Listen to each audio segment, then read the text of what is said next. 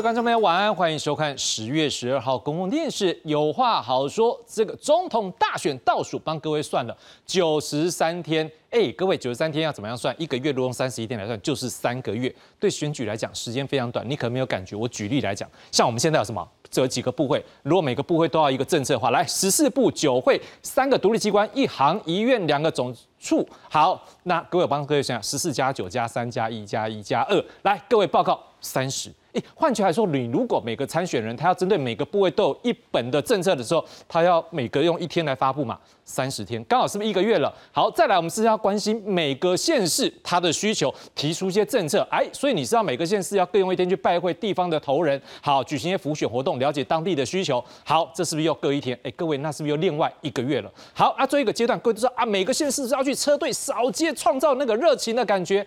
好啊，啊，这样是不是又是一个月？各位，一个月加一个月，一个月。不是三个月吗？各位，这个时候你有发现他们开始在讲政策吗？因为这个问题就来了，哎，难道他们现在没有关心吗？有，他们有关心政见，他们有关心各地需求。可是问题来讲，这场选战现在一个问题啊，是两组对抗，还是三卡都，还是四卡都？他们更搞不清楚。甚至你可以想蓝白之间，哎，我今天要不要出来提政见啊？我今天要不要去辩论？会不会伤到彼此和气？所以选战阵营来讲，不管是选战步调或者是政见发布，都因此受到影响，所以没有办法进入到选战实质的阶段。所以蓝白这两天也开始有动作喽。来，我们先来看到柯文哲阵营，哎，柯文哲就画虾说要什么？哎，来，麻烦导播再帮看另外一张。好，画画像说，哎，蓝白河，那我们要怎么样？两边幕僚要先来会面。来，先导播帮我换一张，好吧？我们看另外一张，他们两边喊些什么？来，来，首先这个他说两边要来会面啊，怎么样？要。公开透明。第二个呢，要来怎么样？公共政策辩论三场，然后呢，让观众看了这个政策辩论之后，就可以用公平的民调来决定谁胜谁负，或者是谁来代表参选。好，另外一边侯友谊阵营呢，也提出了五项的要点来做回应。第一个，一周内是不是蓝白合会前会？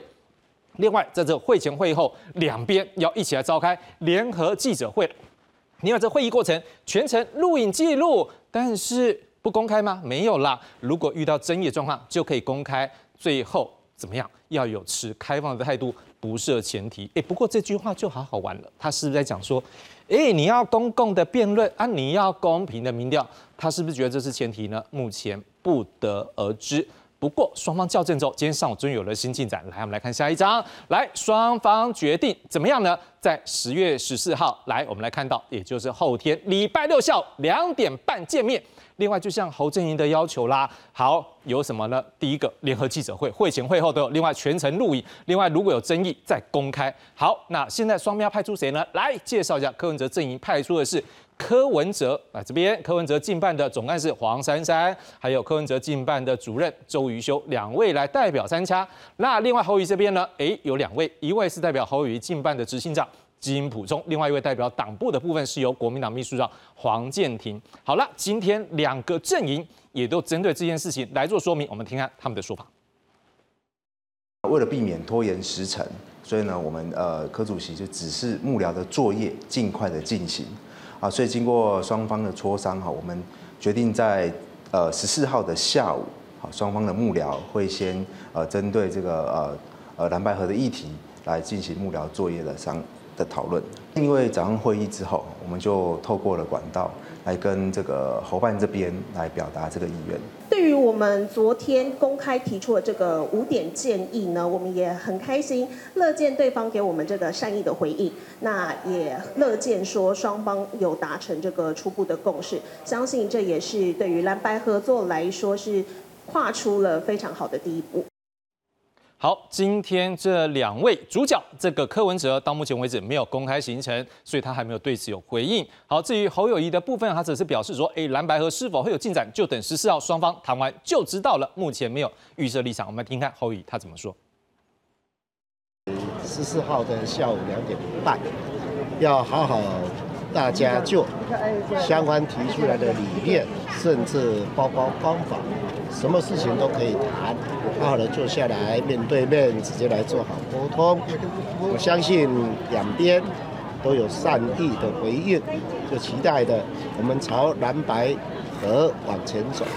我希望每一个理念、想法以及大家想要讨论的问题，都可以做好充分的沟通。直接跟柯文哲来谈会比较快。不管是柯主席，或是我本人，包括我们的幕僚，都会一直在沟通。另外这几天各界也关注的是，哎，上一次总统大选代表国民党参选总统的韩国瑜，在这次蓝白河会扮演什么样的角色？我们来看看韩国瑜昨天在参商参加一场力挺侯友谊的这战斗蓝的活动的时候，他在会前他受访的画面。上，我们想问一下，昨天你跟朱主席的谈了什么？那是否要接副主席？没有，现在还在研议，只是考虑到个人能够在这次浮选的阵容中扮演什么角色，我们全力以赴，并不在乎职务。我觉得表述的重点在这里，那目前还没有决定。好，谢谢。你小声，你你要在你要在里面，通通没有谈到，通通没有谈到，里面，你在里面讲话，不要再谈话啊。好，谢谢啊。好。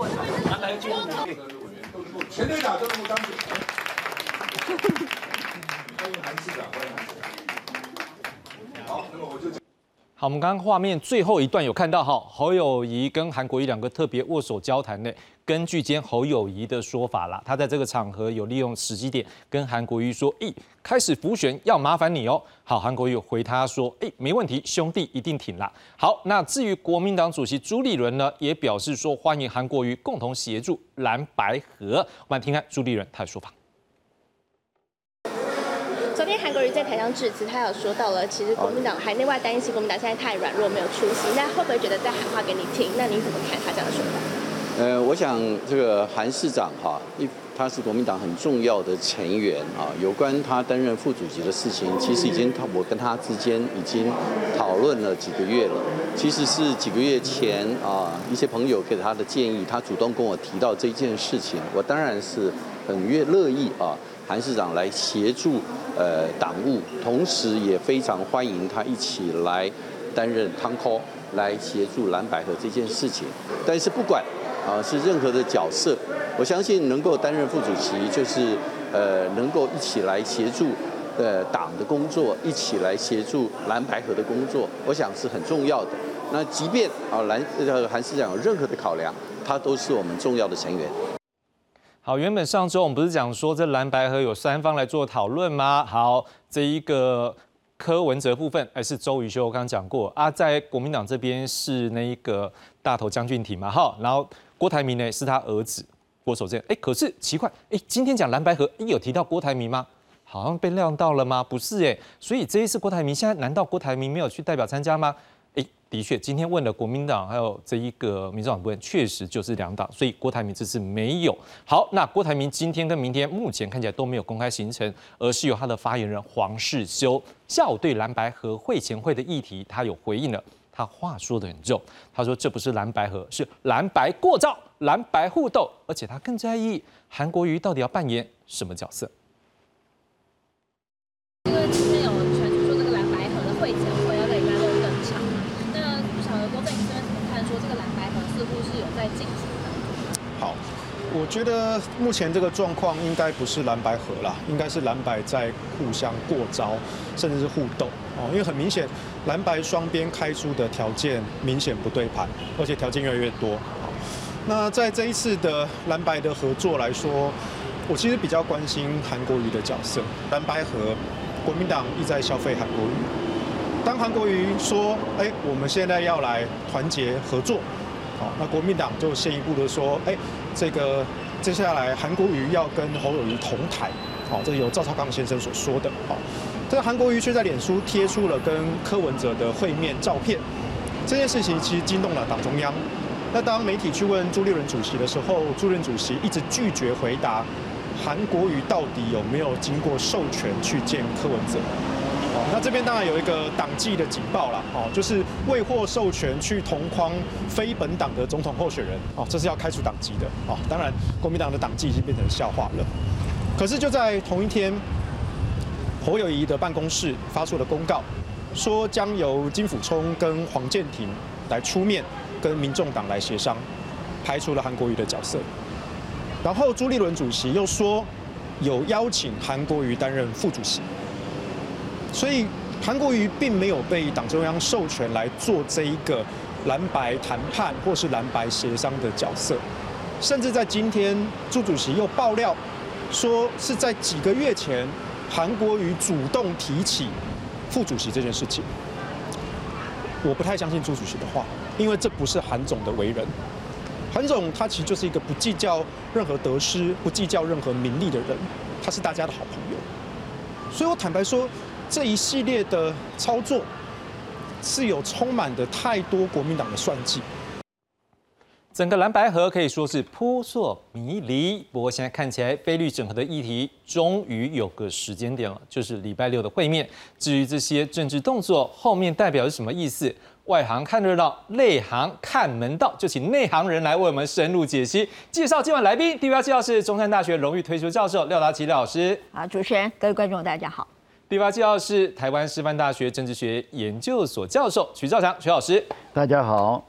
接下来介绍是东海大学政治学系教授张俊阳张老师。主持人好，各位观众朋友大家好。好来就直接问内行的问题了。廖老师，到底你觉得这蓝白河走到今天，到底这是什么样的一个阶段？感觉上，诶，好像有很多的变数，现在连韩国瑜也进来了。然后这蓝白之间到底要怎么样合，能不能合？您怎么样解读？好。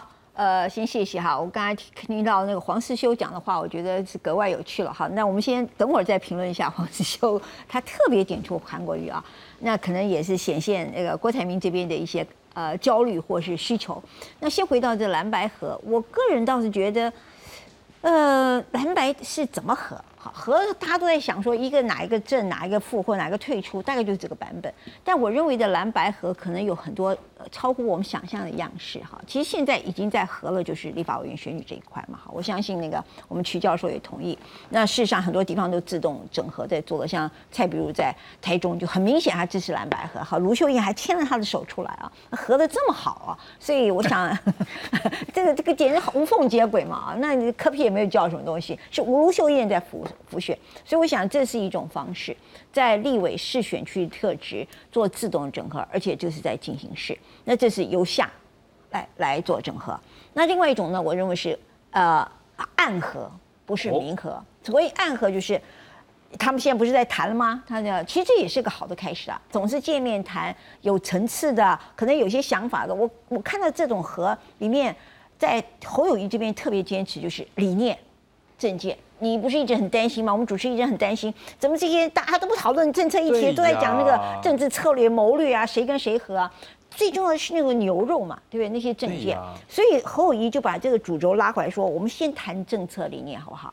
那这个理念，我觉得里面有很多层次了，包括我们现在不是讲说谁当行政院长，谁当总统，谁建议副总统，谁来看民调，都太单薄、太权谋、太只是分赃了。那其实要谈的是，如果我们今天要一起合作的话，我们是不是把我们中华民国宪法里面期待的那种呃总统的行政院长的角色搞清楚？我跟那个我们张张教授全部都是叫做一个半总统制学群。那我们常年在研究中华民国宪法，那中华民国宪法里面，我们这个学群叫做半总统制。这总统有一些权利，但是我们的宪法上很清楚，总统主要是管国家比较统合的事情。国防、外交、军事、两岸，就现在是把两岸放进去了哈。那这是比较统合，因为是国家整体的。那行政院长在宪法上五十三条，行政院就是最高国国家行政机关，那行政院长就是行政机关的最高，就是首首长，所以他当然是最高行政首长。那我们在整个宪呃比较政治学里面也讲，总统是在我们的宪法里面，他就是国家的领袖，但是呢，行政院长是政府领袖。一个 head of state，一个是 head of government。那所以其实行政院长该有权的，只是现在因为修宪把它搞掉了，立立法院同意权没有，所以行政院长变成一个小媳妇儿。但是如果我们今天回到这个宪法的脉络里面，真的可以好好想，我们怎么在我们现有的宪法框架下，把我们的宪政体制该怎么做，双首长、总统跟行政院长该扮演什么角色，组阁的方式什么，这些写出来是一个公公版。不是一个死板，不是蓝白而已。将来只要组联合政府的政党啊，都有机会嘛。也不见得是国民党跟呃民众党啊，也可能是民进党跟民众党。因为明年的国会其实重政很可能是三党不过半，现在大家都这么估计嘛哈，民众党科批也不能够小看嘛，对不对？他也有十十几趴，民众党有十几趴的席次，光是不分区，他都可能有上看八到十席的实力。所以这三党不过半情况下，我们应该是想好这个框架，我们为的是国家宪法上怎么活出一个真正符合宪法精神的典范。我觉得这个精神。呃，侯友谊他们这边现在一直在说，我们是不是要理念？我们不是在谈政治分赃，我们有理念，还有我们政策。我们现在对于，比方说两岸国防政策，我们对于这个呃民生经济政策，我们对于教育政策，是不是这些摊开来谈以后，大家看到有多少契合？那下面就很好去铺成后面的合作。所以，呃，这是明的。那暗的里面是怎么样说？将来会有什么情况发生？其实就几个 scenario 嘛。那我的个人的看法是。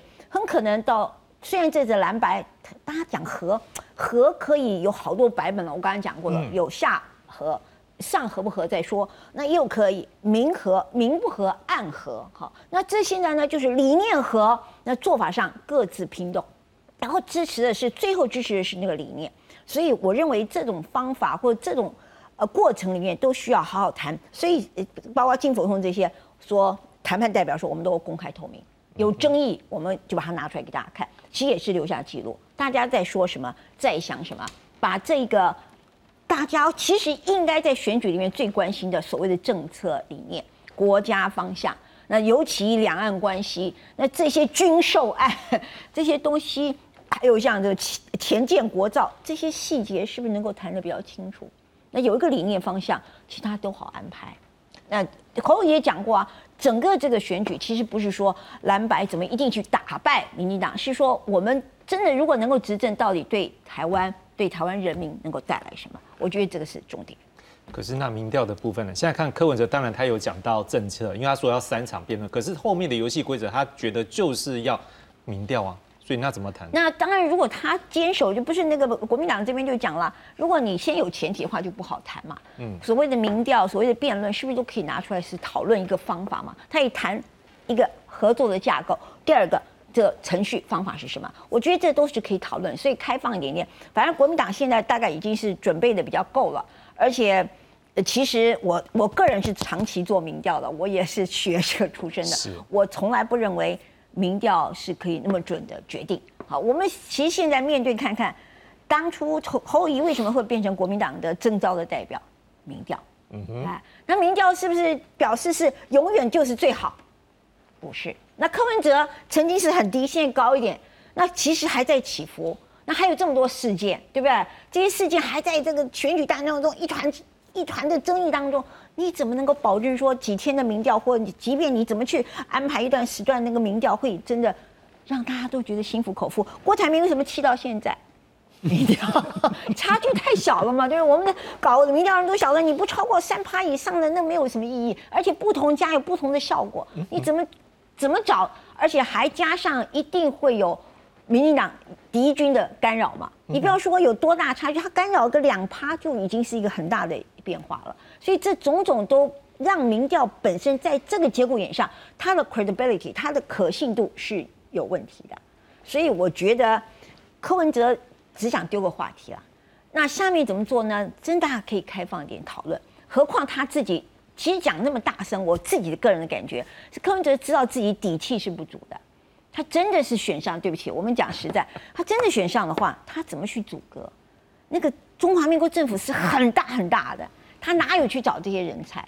他怎么去指掌控国会？国会毕竟还有两大，他虽然是国会的一个重要力量，他办第三势力非常的有效，但是要整个支撑着全面的政局没有那么容易。何况他在国际上、国际关系、外交上面，他去美国第一次去不怎么样，第二次去去西岸在走走科技产业，为什么他还找不到管道？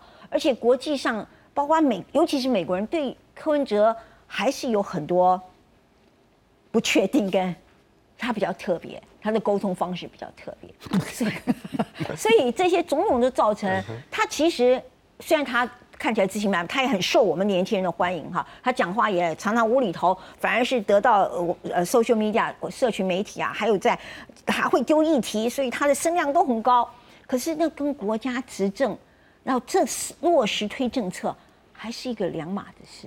所以我相信他自己也知道，他身边的幕僚，我相信也会担心的。是国家是一个很大的机器，上面要走都是些深水区，而且面临的都是国际最大的困境，不是靠一张嘴可以解决问题。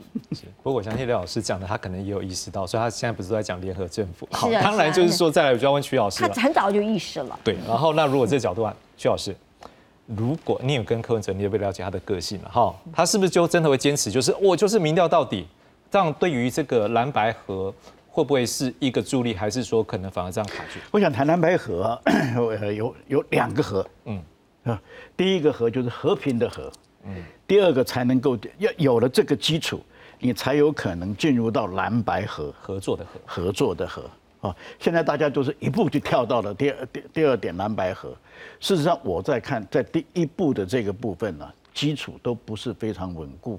哦，我们就先不讲说党中央会有各有各，就国民党中央跟民众党中央，它都会有各有各的算计，这个我们就呃或者说计算，这个不管了。总之，它各有各的的的算法，这个我没有意见。我们光看两边的支持者啊，因为呃。我我对国民党的支持者，特别是深蓝的那一块啊，因为我出生于此，所以我也很清楚，他们对柯文哲只有两个字，哪两个字？小丑。啊哦，嗯，我对不对？我看刚才廖老师某种程度上也也就没有没有，我不觉得他是小丑吧？不不，我刚才是这样讲，我把他讲的很实在了，是是，因为我讲的不是我讲的，也不是你讲的，跟这个都没有关系。讲这个比较不会柯文哲有意见哈，不不是不是不是，我我的意思是说，这个不是我们的语言，好，这个就是基层人的想法，就是基层的语言。我刚才讲的那两个字，就是深蓝群众有没有？至少我接触到的。呃，眷村里面的兄弟姐妹们，有没有？他们经常用这两个字在形容他，嗯哼啊，就觉得，然后还有一个就是说，这家伙讲话不能听的，啊，这个是上午讲的跟晚上讲的不一样，见人说人话，见鬼说鬼话，有没有？类似像这种东西，我听多了，因为我多多少少，因为我是科团队出身的嘛，是，所以很多人就会会跟你说，甚至于把对柯文哲的气也没有？一定程度上 会会会投射在我身上，多多少少会。所以我我我每次看到，可是然后他们下一句就是，你去跟柯文哲讲，一定要和啊，不和的话，你就是民进党的走狗，你就是成全民进党啊！哇，我一听，你刚才不是还在骂他吗？怎么不到零点五秒有没有就变了？哎，立刻就是我们来和。那我就问，呃，我就问了啊，那怎么和？怎么和？简单呢。侯友谊正的，柯文哲副的。我说他当选以后呢，你就做副总统啊。副总统就是没有声音的人啊，不是我讲的哦，是李李李前副总统有没有？李元簇先生有没有？的时候，呃，李那那那个时候我还记得李登辉那个时候形容李元簇就是某某牌的那个那个冷气有没有？静悄悄，抹虾静悄悄。那我都还记得清清楚楚的，所以他们这一群老朋友，这一群朋友们，有没有？他们也记得一清二楚，就端出来了。所以换句话讲，你们民众党的人，柯文哲，你就老老实实的跟着我们做小弟哦，不要闹了，跟着走，把民进党赶下来啊！国家有前途，你呀跟着我们，你有吃有喝。如果是这样子的话，我可以告我，我现在就可以讲，不要谈了。是，没有什么什么蓝白河的，没有什么下架民进党，还烤肉民进党是，对，还下架民进党，对，没这回事了。对，所以说一定要从两蓝白和和平的和进入到蓝白和，这才有可能是啊。当然，现在我必须要讲了。呃，刚才姚老师讲那个，基本上我是同意的，就是你两党和你要有一个政策理念上能够能够，哦不是能够去能够去至少找到一个最大公约数。对。但是我我也必须，就这个讲法我们是同意的。嗯啊，特别我们从学界从理性的角度来思考，确实是应该这样。但是呢，现在距离登记截止时间，今天十月十二号。说了九三天。对，不是九十三天是投票日哦，一二零嘛，一一二四，二一二四，一一二四最后一天，就我们都我也是每我们每天都在算，好，我们每天都在算，所以你去算一下那个时间，怎么样？其实已经非常不够了。是，所以这两天这是我不知道哪里来，应该是媒体的人自己推算，这也很正常了。媒体现在推算说到十月底哈，那再再往下面再盯一点好了，你最多最多盯到十一月的第第一周，第一周差不多。那从今天算起，不到一个月，嗯，我们算算看，这个这个日子大家都会算嘛，那边扳着手指头就算出来了嘛。就是剩下二十，呃，最多最多撑起量三个礼拜，二十一天。嗯，从盘古开天地谈起有没有？谈，呃，这个你的国防政策，我的国防，我昨天还看到一个讲法，我还我我不知道是真的假的，说国民党提出来的的的主张里面的第一点，你要反台独啊，觉觉得这个好像感觉说这个可以可以直接将。这个柯文哲的军啊，因为柯文哲是墨绿出身，所以柯文哲这小子一定是嘛台，一定是个台独，所以我叫你嘴巴吐出来，你反台独啊！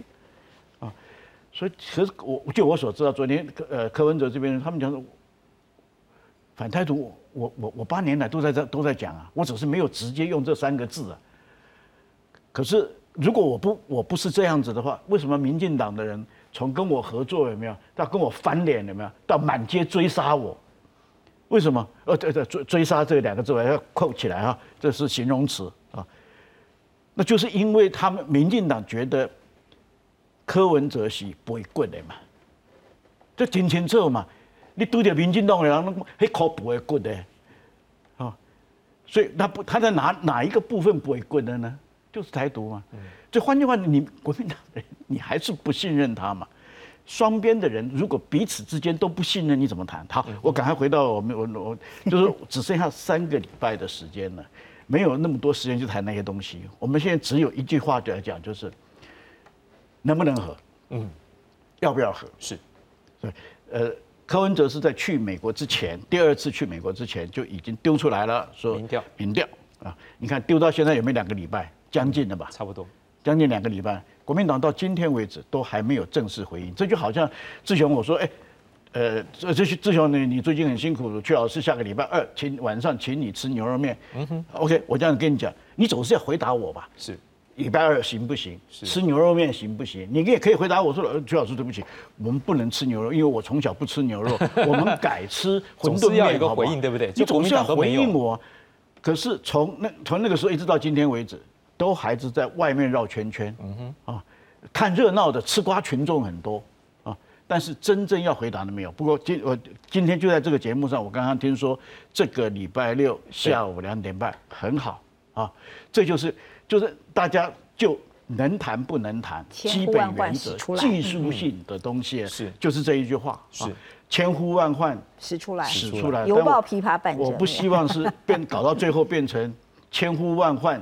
使出来了哦，那个特别的字。好，OK。所以说这个礼拜六，我是觉得双方进入技术性谈判的时候都能够务实一点。有一件事情我特别提一下，因为刚才的呃我们准备的资料里面也点出来的，过程一定要公开。嗯，录影再公开和碰到的争议再公开不好，你就直接公开啊？为什么这样子呢？因为这个是我在我在议会里面的经验呐啊。呃，在国民大会的时候，我们经常在讲，camera 没有 on 的时候，就是媒体的这个 camera 没有打开的时候，每一个人都是正常人。camera 只要一 on 啊，有一部分的人就开始 key 档哦啊，然后 camera 一 off，它又立刻恢复正常，所以可见的 camera 有没有？嗯，是有非常大的魅力的。是，所以在这种状况之下，你只有公开。让全社会的人来看，期待蓝白和人，否则出来以后一定会讲，呃，你你说我没有诚意，我说你不够不够忠心，呃，不够诚意，搞搞到最后大家又吵嘛。你只有把那一个过程有没有？现在而且现在公开非比以前方便太多，因为太直播就好了嘛。对，现场你只要让他们把手机打开有没有？现场直播出来就没事了我其实会有意见，因为如果真的要谈事情的话。呃，全部直播那就是大家在作秀了，那这个作秀就没有效果了。那所以如果说呃呃就是柯文哲阵营是不希望能够有效果，那就是全部直播，simultaneous。所以这就是所以这个真的会造成这个印象。如果真有诚意的话，我们真有争议有啊，赶快就上直播，因为其实全程都录影，有争议的部分拿出来。这一点哈，我我也必须要讲，这一点我也必须要说。你只有直播让社会去看，有没有？台湾的群众其实现在的知识已经到了那个程度，他自己会做判断了。以前呢，就像我刚才讲说 K 档有没有？那个是二十年前，那是为了要政治作秀了。这但是要解决问题，还是要作秀？所以就是两个选择了。因为我们太清楚了，就以我的经验来讲，我太清楚了。国民党真的非常擅长关门桥事啊，非常擅长。那你只有开门，也不能讲开门了，就是把那个 camera on 了以后，有没有？OK，他才会能够，才有可能理性的来谈啊，否则讲难听点，所以这还是没有 trust 嘛。看起来，看起来这一步跨出来，连你这边都还觉得啊，有这么多，好吧？所以这就是我刚刚讲的，你一定要从和有没有，才能够走到和，还是有你要一步跳到这个和字有没有？很难。哎，各位，你要知道，今天真难呐！廖老师跟 曲老师两个人这样对话，就已经感觉到是说真的，都说国民党跟民进党之间的对话真的是困难重重，所以礼拜六真的会是一个大家值得关注的焦点。不晓得他们可以真的是比我们两个我们这么平和吗？对不对？对对对。但是当一些背景的时候，我们还是有一些这样的角度。哎，当然了，哎，到底和重不重要？一定有重要，他们才会想要和嘛，不是说单独那样的问题。为什么？来看一份民调，来，这个民调是来自于世界城市发展交流协会。我们先讲一下，它这里面一个重。要的人物叫做谢立功，他之前是这一个民众党的秘书长嘛哈。好，OK，他委托趋势民调，但趋势民调本它能属于什么属性，就各位观众们可自己去理解了哈。好，然后呢，这最新的民调发现，其实赖清德还是排第一。来，不管是沙卡都、四卡都，它都是三成多，而紧排在后面。我们看到沙卡都是柯文哲接的蛮近的。好，但是如果拉到四。卡都的时候，你会发现到柯文哲就可能比较多一点点，但是也发现有这边有一个大家关注的数据哦，十四点八跟十六点八是未表态的支持者。晚点我们要来讨论这件事情，另外合起来会怎么样呢？来，我们来看一下下一张，如果蓝白合去对到，假设赖清德是选择肖美琴来担任他的副手，那么会发现一件事，不管柯文哲、侯友谊还是侯友谊配柯文哲，都是超过四成六以上。好，但是你看到。赖清德跟肖美玲可能这数字并没有那么好。张老师，如果从这数据来看的话，是不是真的蓝白河有机会来撂倒目前领先的科啊那个赖清德？是我我我我反而会反过来看哈，我觉得蓝白河从刚刚两位老师的分享里面，我们可以看得出来，最后可能非常困难，而且中间会非常多波折哈，它反而可能更加使得不表态选民更变得更多，然后让这个侯跟科的声势会下降哦。那我为什么这样讲哈？因为我就先讲结论哈。我觉得蓝白河，呃，最后应该是没有办法达到什么样的结果哈，没有办法达到结果。那我我为什么这样讲哈？因为呃，我相信我们这边一定也是有这个国民党的朋友会收看这个节目哈。但那呃，刚刚我们看到那个图卡哈，现在看蓝白河基本上都是在方式上面嘛哈。刚刚两位老师也针对这个怎么样合的方式，怎么讨论，要辩论啊、民调这些问题在讨论，但是。刚曲老师也讲，时间非常接近了哈。实质上，星期六真的应该讨论的，其实我觉得就只有三件事情。我我其实也蛮建议国民党就三件事情而已。第一个，总统要不要和？第一个，第二个，政府要不要和？这就我们讲联合政府哈。第三个就是国会要不要和？事实上就是这三件事情。好，可是这三件事情，那又更有趣的在于说，总统要不要和？利益在谁手？是在谁身上？在侯友谊身上。联合政府要不要产生？这个赵少康他们昨天战斗栏在讲了哈，这个最后我要同时去赢到立委多数跟所谓的总统，才可能出现联合政府。这这我待会会讲哈。那利益会在谁身上？会出现在可能是韩国瑜，可能是赵少康身上。是。那国会多数这个谈谈很多了哈，国会多数的利益，这是朱立伦最想要的，也就是他国会里面可以取得多数，因为蓝白合取得多数，利益会在朱立伦身上。好，那。所以真的重点不是谁谁谁是正的问题哈，而是最后国民党大咖到底会是谁？因为你合了不同的部分，大家各自的利益都是不一样的，所以这个部分其实要合起来，真的是呃，这个在里面要要瞧这些问题非常困难哈。好，那如果我们来到细节上面哈，如果说第一个，如果在总统上面要合的话，我我也可以跟这个礼拜六这个国民党可能一些党工在收看这个节目，我觉得就两件事情嘛哈，要你总统上面要合。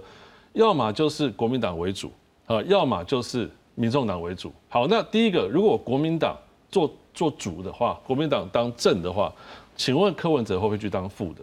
我我觉得我觉得不太可能啊，我觉得不太可能。好，那如果柯文哲他要去这个，他可能就他不选了哈，未来去干一个行政院院长，那这件事情到底对国民党的利益到底到底高不高哈？好，或者是对柯文哲本身来讲，他因为他不选了，这个民众党部分区就跟着垮掉，所以白这个民民众党会不会接受？我觉得很困难。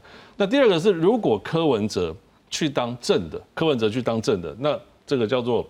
呃，这个国民党去当副的，好，那有可能，有可能侯友谊去当副的哈，但是侯友谊去当副的，我先说，对，绝对不可能。是，我我说我好，但好，这这不是我要讲的重点，这不是我要讲的重点，我要讲的重点是如果。柯文哲去当正的，对他来讲，刚廖老师其实也讲了哈，那就是历史上面可能最弱的中华民国总统。也就是说，他去当这个总统，但是他所面对的国会也好，面对的政府也好，他根本就没有办法去施展什么事情，所以柯文哲他可能也不会答应。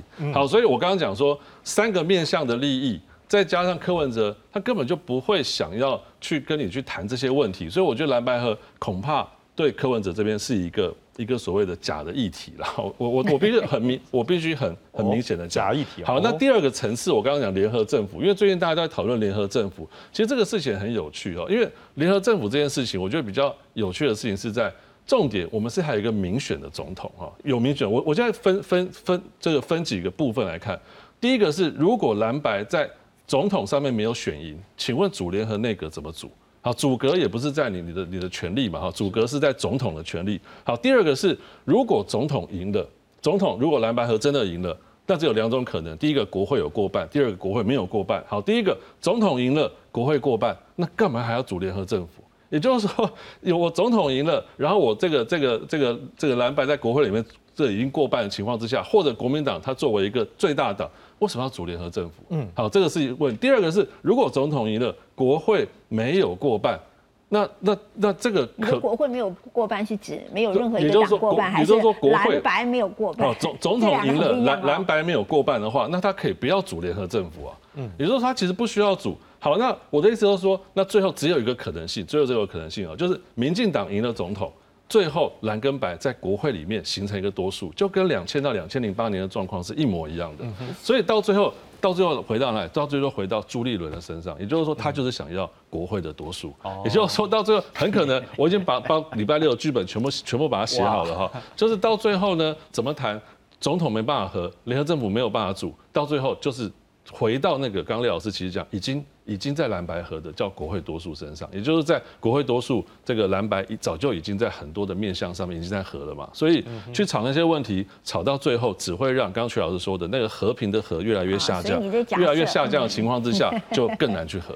对啊，你的假设就是赖清德当选了，国青虽然不是国民党跟民众党虽然拿了国会的多数，所以也组不成政府嘛，因为赖清德阿扁就是少数政府。是当然，因为我我觉得这是你的 scenario。对，重点是阻隔权，就是一个 parity 啦。对阻隔权是在总统对他可以任命行政院长，这个这以前都有过了。当然现在国青不是国青啊，就国 国民的合作 朝向的，当然是说总统的可能性啦。所以对了，那因为是呃赖清德当选，那国会多数是啊国民党。跟民众党的话，那当然这些谈的也都是假的，他合的也就只是国会的多数而已嘛，哈，哎，那但是如果说有 something else，那就在想其他的可能。如果赖清德真的是没赢 啊，那当然后面的其他的才打开可能嘛。那当然你说啊，是不是朱立伦的最佳算盘是国会多数？当然都希望，哪一个政党不希望国会多数？都希望的啦。那只是说这个盘里面。国会多数以后，那他们他们还当然希望，如果是同时有总统，不管是不是侯友谊，或是那因为影响到那个资源分配，如果只有国会多数，回到两千年、两千零四年的国庆那个状况，国民党还是很痛苦的。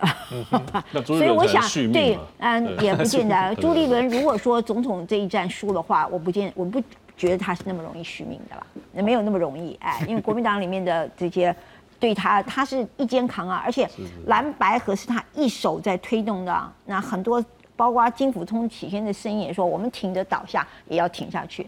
那是朱立伦一直有这个堆砖块、堆积木的这个想法，所以这中间当然牵涉国民党内部的复杂的问题啊。不过，呃，我想想的版本应该不是赖清德当选，那就以前一样嘛。想的版本当然是 if 现在的赖清德虽然民调领先，但是如果和会有什么发生？如果不是会有什么发生？所以想的是这个版本。当然以目前民调来讲，赖清德是占上风。我觉得结合刚刚廖老师前面前面讲过，前一轮发言时候讲过，说呃侯友谊绝不可能做负的嘛。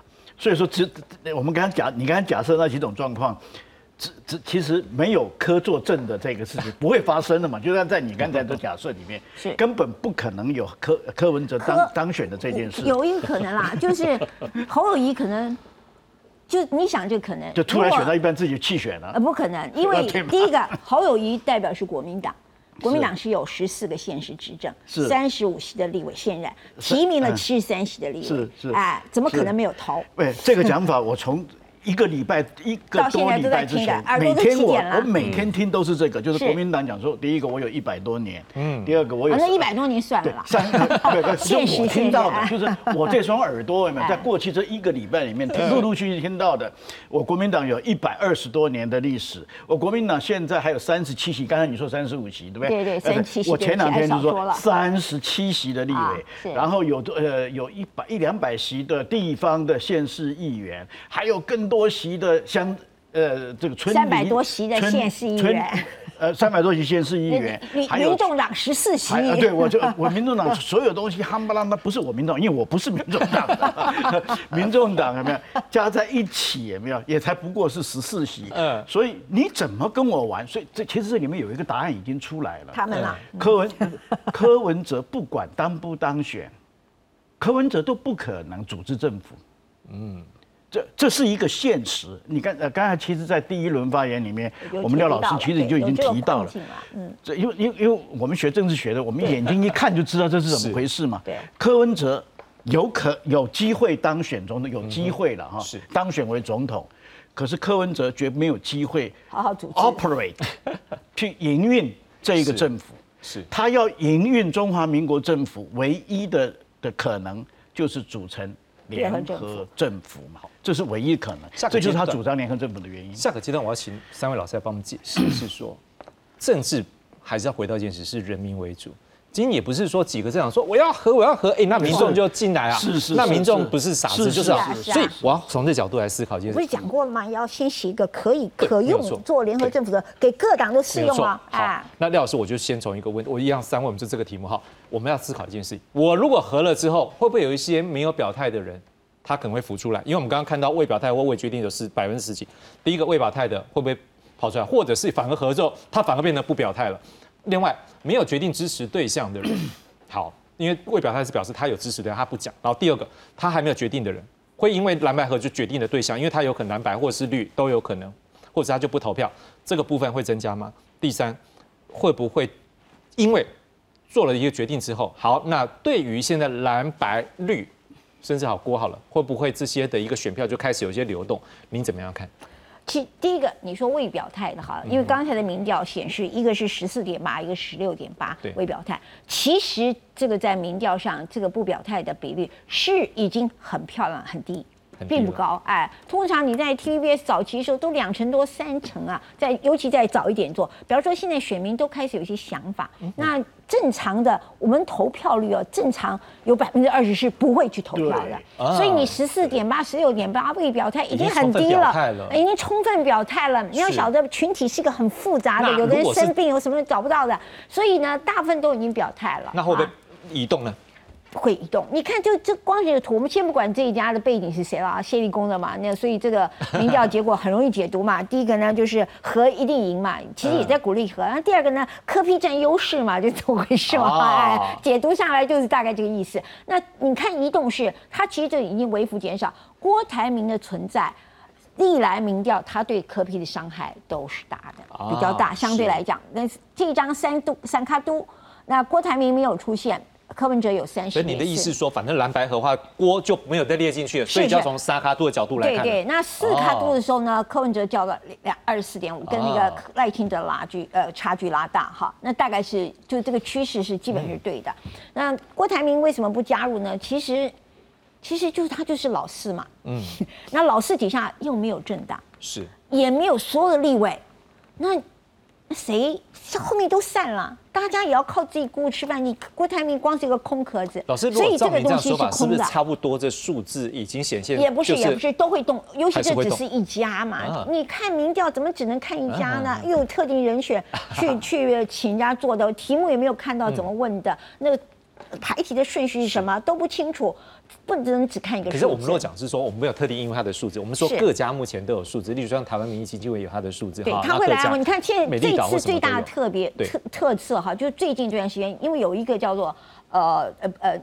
这个叫无情真实未来的一个民调网站，它是把各家都集起来它停了很久。为什么？因为这段时间民调特别的浮动。是那比方说，台湾民意基金会可能侯友谊会落后十趴柯文哲，可是呢，在另外一家像那个美丽岛。可以两个差不多接近，有的还做的是超过，所以这个不稳定当中，其实就值得怀疑这中间到底那你觉得。流动性有流动性一定存在因为你看这里面就基本上流动嘛。嗯郭台铭从十四他不出现的时候，未表态十四点八，然后呢柯文哲拔的比较高嘛，是那只有这这就已经看到数字的变化了。所以只要有某种的和的情况或者某种气氛，嗯它会流动。何况我们在民调上面，我们在选举理论永远讲弃保。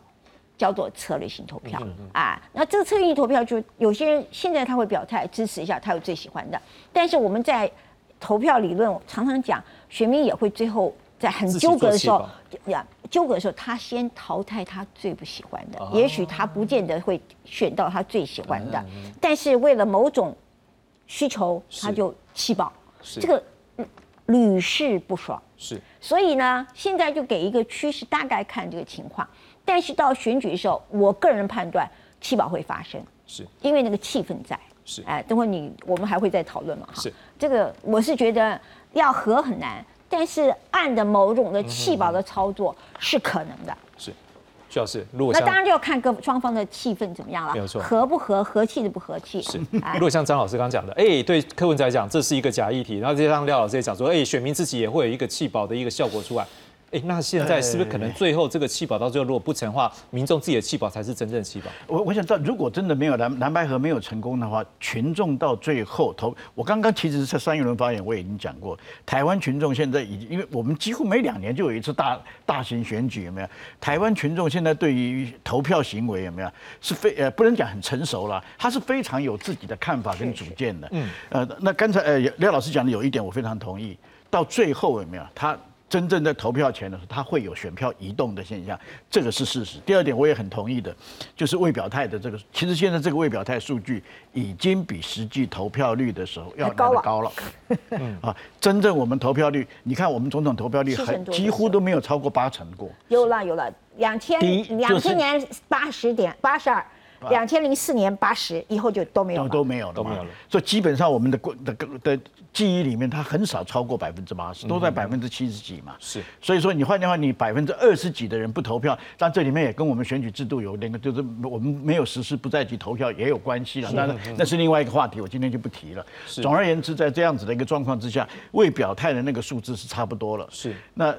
会变动的是每一个每一种不同的组合，特别是合不合以后啊，像你刚才另外一张的那那张图片，就是，呃，如果是侯呃科侯配啊，它是百分之四十六点多嘛，啊，另外一个是侯科配的话，啊，它百分之它它是百分之四十呃是一个是四一一个是四十九点多，一个是四十六赢的多少而已啦。对，就换句话说，这这个可能会有庆祝行情跟期待行情在里面。我个人的经验里面来看啊，因为它多多少少，因为这个还没有成为事实嘛，所以它多多少少会有一点点期待。是但真的进入到选举白，就组成，如果是组成了，也不见哦，那那可能它又会有点有点变化。呃是但但是有一件事情是可以可以肯定的，蓝白如果合的话啊，基本上它的支持率会比较高，而且足以威胁到赖赖清德赖就赖萧配了。现在大家都都都判断是赖萧配哈，足以威胁，能不能一定赢？其实不一定哦，是不一定。同意啊同意啊但是基本上还是可以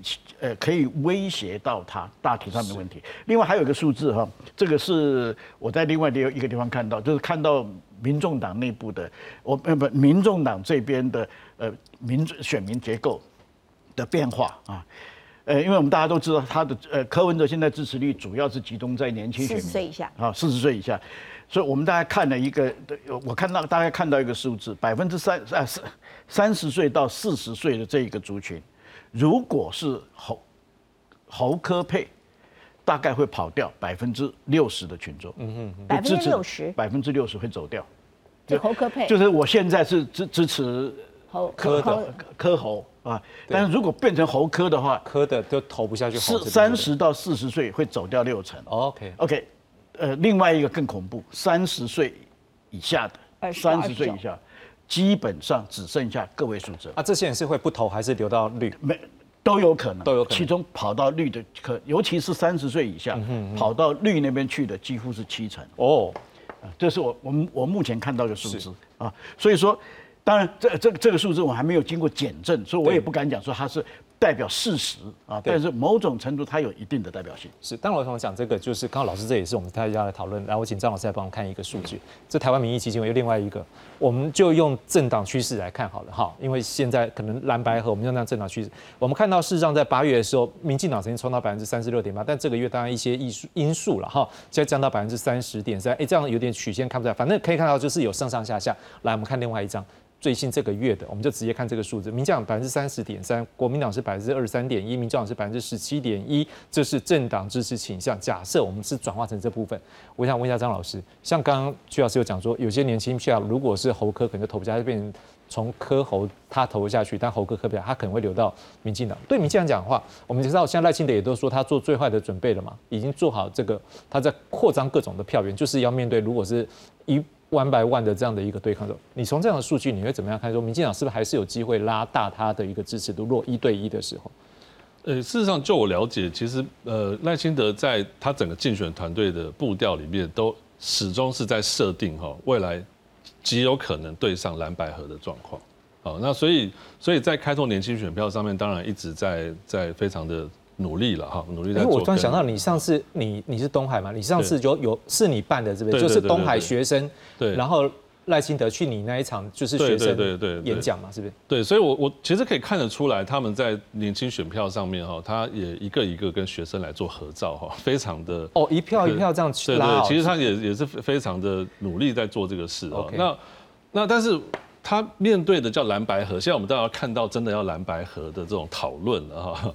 那但是如果我们如果结合今天大家在讲的哈，如果第一个是柯文哲，就刚第一个民调，就柯文哲是正的，侯友谊是负的，这个机会机会不太大。刚廖老师已经讲机会不大，就不会柯侯配。第二个是侯跟柯不太可能嘛，就是说柯也不会愿意做这件事情。所以到底现在民进党设定要对上蓝白河，可是这个蓝白河到底是合在什么地方？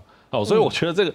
恐怕呃，这个这可能又又是另外一个假意。不过他反正他就是已经做好设定嘛，他就是面对最坏状况。但但是这个问题，我觉得回到刚刚主持人开始问的问题，就是回到选民身上，我觉得这个真的是还还是最重要的哈。因为大家政党上面再怎么谈，你还是要看选民怎么去想嘛哈。所以我刚刚一开始就说，这个蓝白继续的去在没有办法和的情况之下，还一直在讨论要怎么和，然后甚至最后不和平。我认为那个蓝跟白的支持度只会继续往下掉，不表态还会继续往上升了哈。因为嗯。政党要去做联合，跟选民之间的关系，这个事情其实我想廖老师很清楚，政治学上研究非常多，尤其是在内阁制的国家里面哈。第一个是第一第一件事情是很多人最近都在讨论的问题是一加一到底会不会等于二？好，这个很多很多节目很多人都讨论了哈。那我我认为这个问题已经可以把它把它 确定是不太可能哈，一加一会等于二。那我我过去也提过这个问题，恐怕对柯文哲来讲，还有一个问题是这个结盟以后。这个二哈，可能也不会等于一加一，可能会变成一点五加零点五。柯文哲变零点五了，那我干嘛要要要跟要让我的这个这个声势继续往下降？这这是这是第第一件事。第二件事情是，真的学到很多研究说，这个结盟哈，这政党之间的结盟，你要去能够减轻选民的负担，选民才会买单呐。那可是你现在这个结盟反而让大家负担那么大，连到底会不会磕侯配侯科配，这个可能都还根本不确定。那我选民只会继续流失下去嘛？哈。第三件。统计上面说，选民会去在意说哪一些问题因为结盟而不见了。也就是说，如果今天蓝白合下去，民众党的选民，这也很多人讲嘛。如果说合下去，结果呃变成说，哎呦你你这柯文哲连连这个副总统也不选了，好以后行政院院长哎你还不一定拿得到。你不分区也都没有了嘛，哈，所以啊，或者是两岸的问题，或者是现在这个侯友谊在很多地方去做表态，这个东西到底选民会不会买单？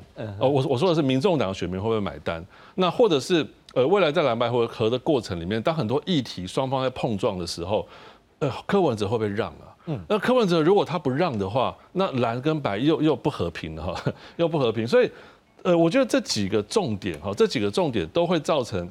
呃，这个政党的结盟和选民之间的关系，呃，会产生非常微妙的一个变化。最后，政治上的结盟、政党上联盟，它到底有没有可能去共同去承担胜败？哦，这个我觉得是更重要的事情。现在蓝白之间要和，连那个方式上面怎么去确定都不晓得了。那现在大家的目标到底是要打赢总统选战呢，还是说我要？在总统上面，在副总统上面，在行政院院长上面，在国会多数上面，到底我我到底要赢哪一块啊？好，或者是我会失去哪一块？那这个问题，我觉得他都会让回到刚刚那些民调上，我都个人的研判就是，他会让这些不表态选民一定会持续的往上，甚至因此让呃一直在努力想开拓中间选民、年轻选民的民进党在里面得到好处啊，这个是我个人的看法。这样吧，廖老师三十秒做个结论。